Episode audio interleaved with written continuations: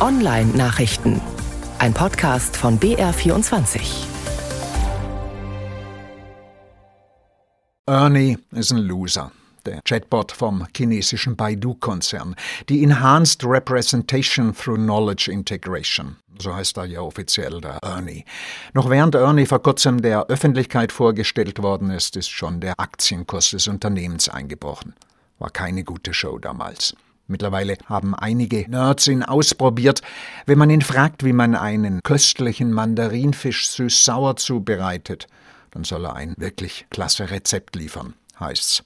Aber zum Generalsekretär der Kommunistischen Partei und Staatspräsidenten Chinas, Xi Jinping, da fällt ihm nix ein. Wieso, weshalb, warum? Weil er nicht gescheit lernt, der Ernie, vermuten viele. Er ist bloß im chinesischen Internet unterwegs und das ist zensiert. Und wahrscheinlich bleibt er deshalb dumm, der Ernie. So ähnlich ist es ja auch Googles Bart gegangen. Kaum dass er das Plappern angefangen hat, ist die Aktie abgestürzt. Bloß Microsoft hat mit ChatGPT einen Erfolg eingefahren was dem Unternehmen ansonsten lange nicht mehr passiert ist. Aber jetzt ist Microsoft zurück, heimgekehrt in den Kreis der mächtigen Internetkonzerne Google, Facebook, Amazon und Apple.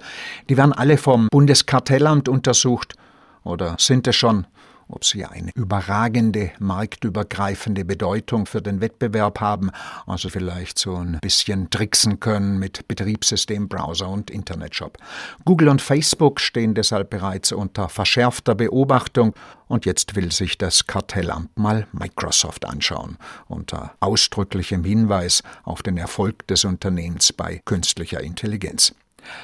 Royal Ransomware, königliche Erpressersoftware. So heißt das digitale Ungeziefer, das wahrscheinlich russische Cyberkriminelle ins Münchner Helmholtz-Zentrum für Medizinforschung eingeschleust haben. Erfolgt ist der Angriff vor 14 Tagen. Jetzt hat die Zentralstelle Cybercrime Bayern erste Erkenntnisse publik gemacht. Demnach ist die Gruppe, die die Erpressersoftware einsetzt, auf Einrichtungen des Gesundheitswesens spezialisiert was sich während der Corona-Pandemie als äußerst lukrativ erwiesen hat. Mit Cyberwar oder so hat das Ganze nichts zu tun. Das ist wohl ausschließlich um Geld gegangen. Mit dem Cyberwar befasst hingegen ist die russische Firma Vulkan mit digitaler Sabotage und Desinformation. Ein Whistleblower hat da jede Menge interner Dokumente an Journalisten weitergegeben.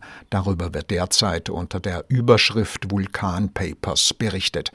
Ob Schadprogramme der Firma im Ukraine-Krieg eingesetzt werden, ist nicht bekannt. Und kein Mensch redet mehr vom Metaversum, der digitalen Zweitwelt, die einige Internetkonzerne bauen wollen. Alle reden nur noch von KI. Auch Disney hat jetzt seine Pläne fürs Metaversum gecancelt. Darüber berichtet die US-Publikation The Verge. Ja. Wie hätte dazu die legendäre Mickey Maus-Chefredakteurin Erika Fuchs gesagt? Heul, Zeter, Brüll.